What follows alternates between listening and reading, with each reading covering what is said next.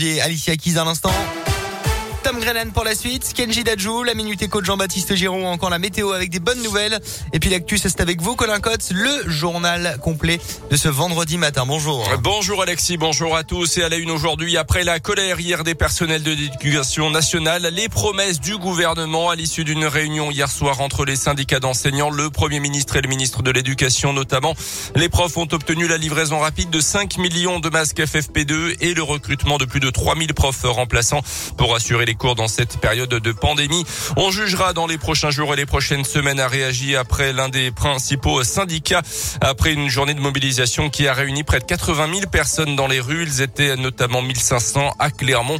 Dans les différents cortèges, il n'y avait donc pas que des profs. Anouk est surveillante dans un collège de la région. Elle a tenu à manifester pour faire entendre la voix des assistants d'éducation, eux aussi submergés on se considère un peu comme les invisibles. On a l'impression qu'il n'y a que les professeurs, les parents et les élèves. Alors qu'en fait, il y a toute la vie scolaire, les CPE, les AED, les AESH. Vous avez tout le personnel d'entretien aussi qui est présent et qui est en première ligne. Ça, on n'en parle jamais en fait. Surtout qu'avec les nouvelles mesures, on se sent encore plus délaissé parce qu'on est toujours les derniers au courant alors qu'on est les premiers à devoir l'appliquer. Ça commence à devenir vraiment compliqué, surtout qu'on est de moins en moins nombreux. Les personnes qui partent euh, en arrêt maladie ou qui sont en burn-out ou qu'on ne peuvent plus, c'est des heures sup que je ferai qui ne seront pas rattrapées, qui ne seront pas payées. Des fois, ça nous arrive de nous faire insulter, ça nous arrive de nous faire menacer. Je peux comprendre que ce soit pas simple de récupérer l'enfant et de le ramener à la maison, mais nous, on n'a pas le choix aussi. Autre piste évoquée hier soir par le gouvernement, le report des épreuves de spécialité du bac qui ont normalement lieu au mois de mars. Dans ce contexte aussi, à retenir cette nouvelle péripétie au Parlement concernant le pass vaccinal. Après quatre heures de réunion, députés et sénateurs ont échoué à trouver un accord sur le projet de loi. Selon la présidente de la commission des lois, un tweet du patron des sénateurs, les républicains, annonçant, je cite, une victoire de son camp a tout bloqué. La présidente parlant d'une atteinte intolérable au fonctionnement du Parlement.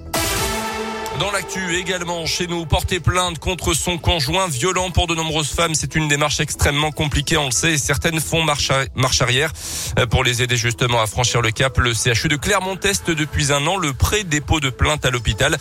Le personnel a été formé pour repérer les signes d'alerte et une procédure simplifiée a été mise en place. Le docteur Julien Racona est le chef de service des urgences adultes au CHU de Clermont. Profite de ce temps assez euh, personnel, patients, victimes et soignants, pour euh, essayer justement d'inciter au dépôt de plainte et à la révélation des faits, de signer une pré-plainte simplifiée, qui est un document que l'on numérise immédiatement et que l'on transmet dans le même temps au service de police ou de gendarmerie concerné. Une des dernières patientes qui a bénéficié de ce dispositif est une patiente qui consultait pour euh, une plaie en apparence lambda et qui, au cours de la suture, a fini par évoquer le fait qu'elle était victime de violence. Ça ne marche pas à chaque fois, bien sûr, mais pour un certain nombre de cas, on a le sentiment assez clair que c'est un facilitateur. Une soixantaine de patients ont bénéficié du dispositif pour l'instant. Notez qu'un flash mob est organisé demain après pour contre les violences machistes et les féminicides à Clermont. Événement organisé par des collectifs féministes du Puy-de-Dôme. Il menaçait hier matin de commettre une tuerie dans un établissement scolaire de l'Allier. Un jeune homme de Désertine a été interpellé, hospitalisé en psychiatrie dans la foulée. Un internaute a averti hier les policiers après avoir aperçu la vidéo du jeune homme qui exhibait notamment une arme de poing. Il aurait reconnu les faits avant d'être examiné par un médecin qui a donc détecté ses problèmes psychiatriques.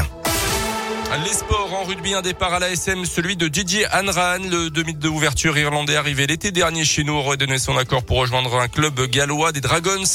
Âgé de 29 ans, il a disputé cette saison 11 matchs avec la SM, dont 7 contre, euh, comme titulaire. Et puis les Bleus du handball ont bien débuté l'Euro en Hongrie, victoire 27 à 22 hier soir contre la Croatie.